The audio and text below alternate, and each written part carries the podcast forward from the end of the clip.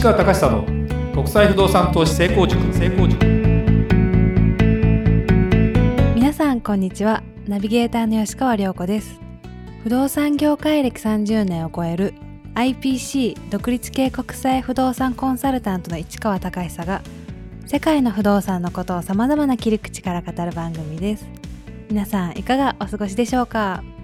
皆さんこんにちは。市川隆久です。さあ涼子ちゃん。はいお久しぶりです。お久しぶりです。この収録実はね2か月ぶりぐらいかな収録ね。ちょっと空いちゃったね。そうですね。ちょっと空いてしまいましたね。うん。そうですね。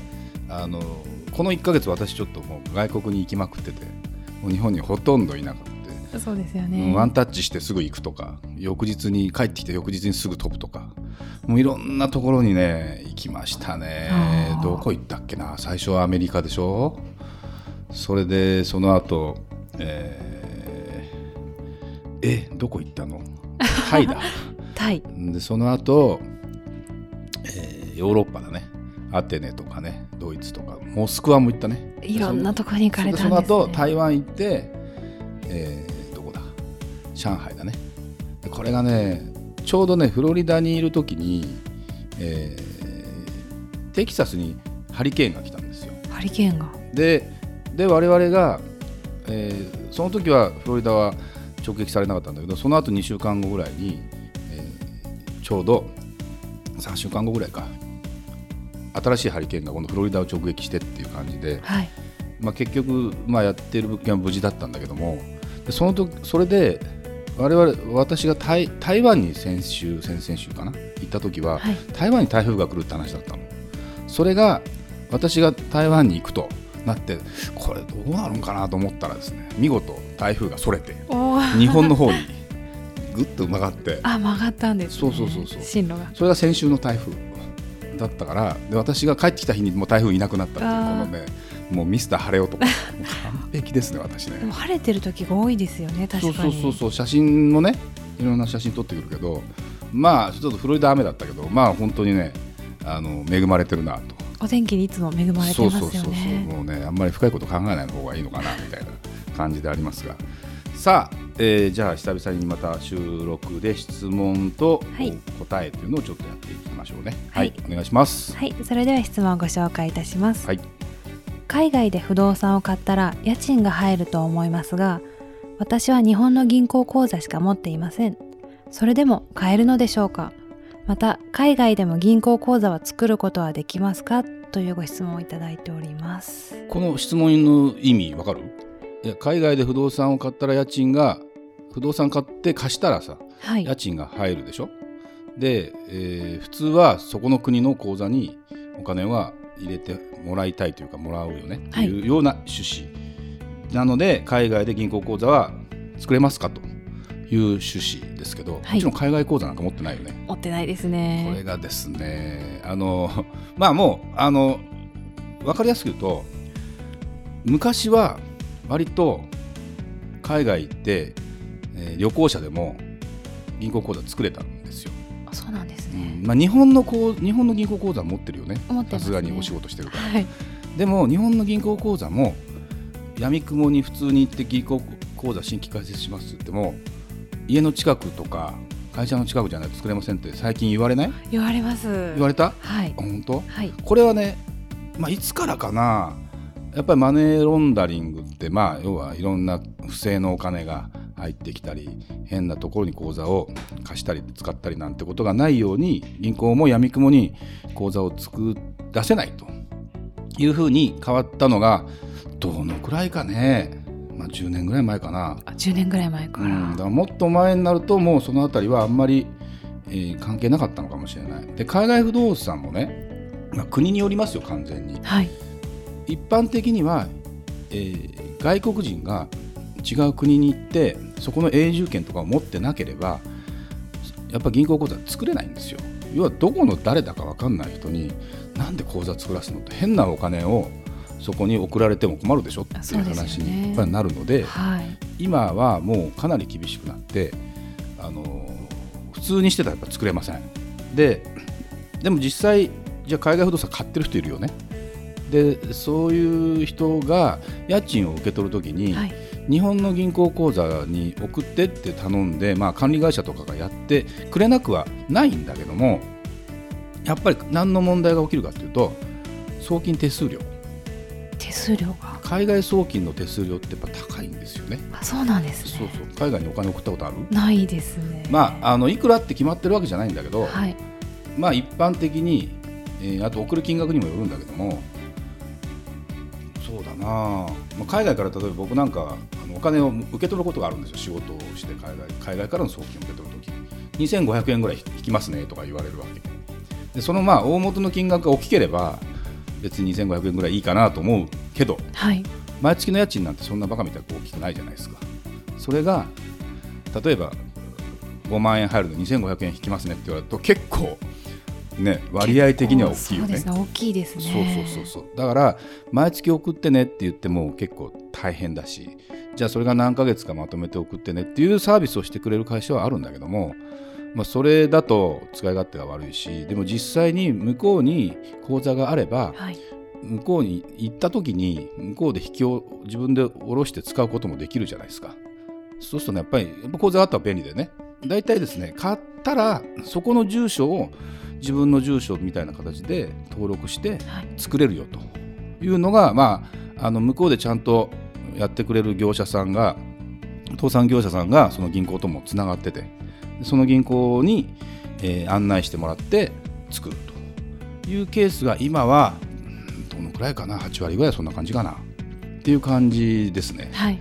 ででもまだねあの緩く作れる国はあるそういう国はどんな国のイメージだと思います？ゆるく作れる。要は旅行者が行ってはい口座作りますって言って、えーじゃあ作りません作作れますよっていうのってどんな国だと思います？い日本は作りやすい方なのかな？や日本はもう外国人普通に来ては作れないよ。あそうなんですね。非居住者って言われる外国人が日本の銀行で口座作ってされて作れない。あそうだそう日本に住所がないと作れない。だからやっぱり住んでないと作れない。で例えばじゃあ新興国って言ってまだこれからこれから発展していこうと。まあ例えばモンゴルとかね。モンゴルとかはなんか作れるみたい、作れるみたい。うん、あの自分はまだ作ってないんだけども、はいはい。僕はですね海外不動海外口座を作ったのはカナダかな。カナダ。の銀行口座を作りましたそれはあのその向こうでエージェントやってくれてる方にうん頼んで、まあ、まあ住所借りてみたいな形だからね。で、まあ、作らせてもらって。でで今、まあ、以前はその東南アジアなんかは割とすごく緩くて行ったら普通に作れるっていう感じ。それ5年前ぐらいはもうそんな感じだったんだけども、はい。もう一気にダメになった。この何年かで。そうなんですね。うんやっぱりねそういうもう完全にその、まあ、グローバルっていうか世界にお金がどんどん行き始めてるっていう感じでダメになってきたんで作れなくなって。で、まあ、フィリピンなんかもね最初僕が不動産この海外不動産の仕事を始めた4年前ぐらいには、まあ、作れますよって感じだったの。だやっぱり行ってみたらもう作れませんって感じになってて。あもうそうそうそう。ね。だからやっぱもう変わったんだなと思いながら実はねちょうど先週中国にちょっとイベントがあって行ってました。はい。で中国ってものすごく今スマホが発達しててもう何でもかんでもスマホであの簡単にピッてやればお金の決済ができるんですよ。でこれってもう日本以上そうなんですね。もうキャッシュレスなの。便利ですうん、ねで便利なんだけども多分中国がなんでキャッシュレスになったかっていうとはい。もちろん一気にこういうなんていうかな電子化の時代に進んだってこともある。遅れてる国が一気に進むと一気にしがらみがないから一気に進むっていうのもあるしなんかね現金が偽札が多多いらしく。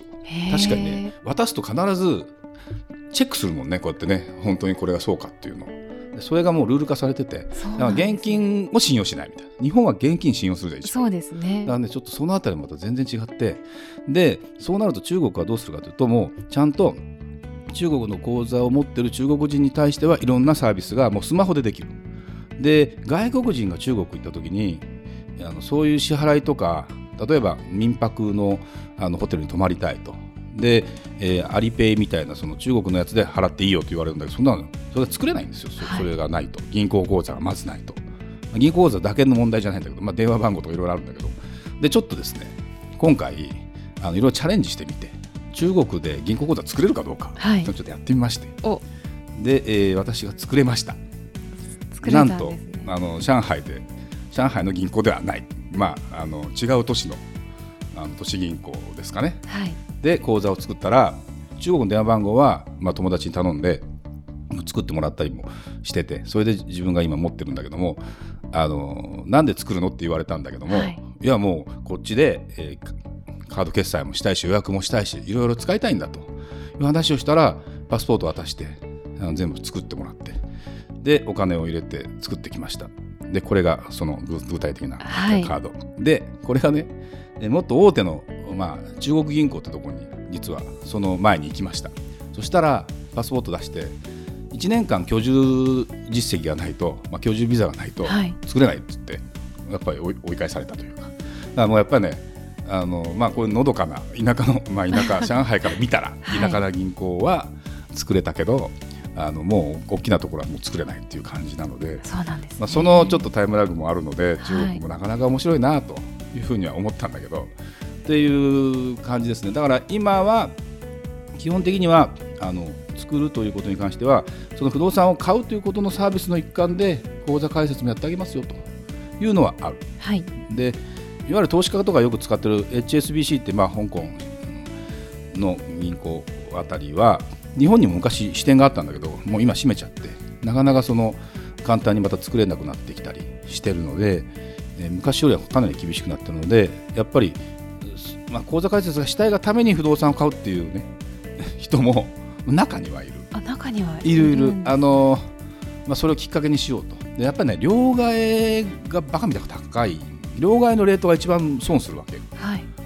そこら辺の両替空港空港にある両替とかねああいうのが一番やっぱりレートが悪いから銀行口座持ってれば自由に向こうで下ろしたりすることもできるし全然やっぱりそういうのは便利だなとは思うんだけどね、はい。だからなかなかあの面白いですよね、うん、だからお客さんもそんな感じでやってるしまあまだ涼子ちゃん海外も行ってないからね。そうですね、うん。まだちょっと。そうまだこのレベルにはいかないかもしれないけどぜひちょっと頭の片隅に入れといてください。はい。はい、ありがとうございました番組に対してご意見やご質問がある方はメッセージをお送りください。国際不動産 .jp のサイトにアクセスしお問い合わせというメニューからお送りください。皆様からのメッセージお待ちしております。それではまた次回も聞いてください。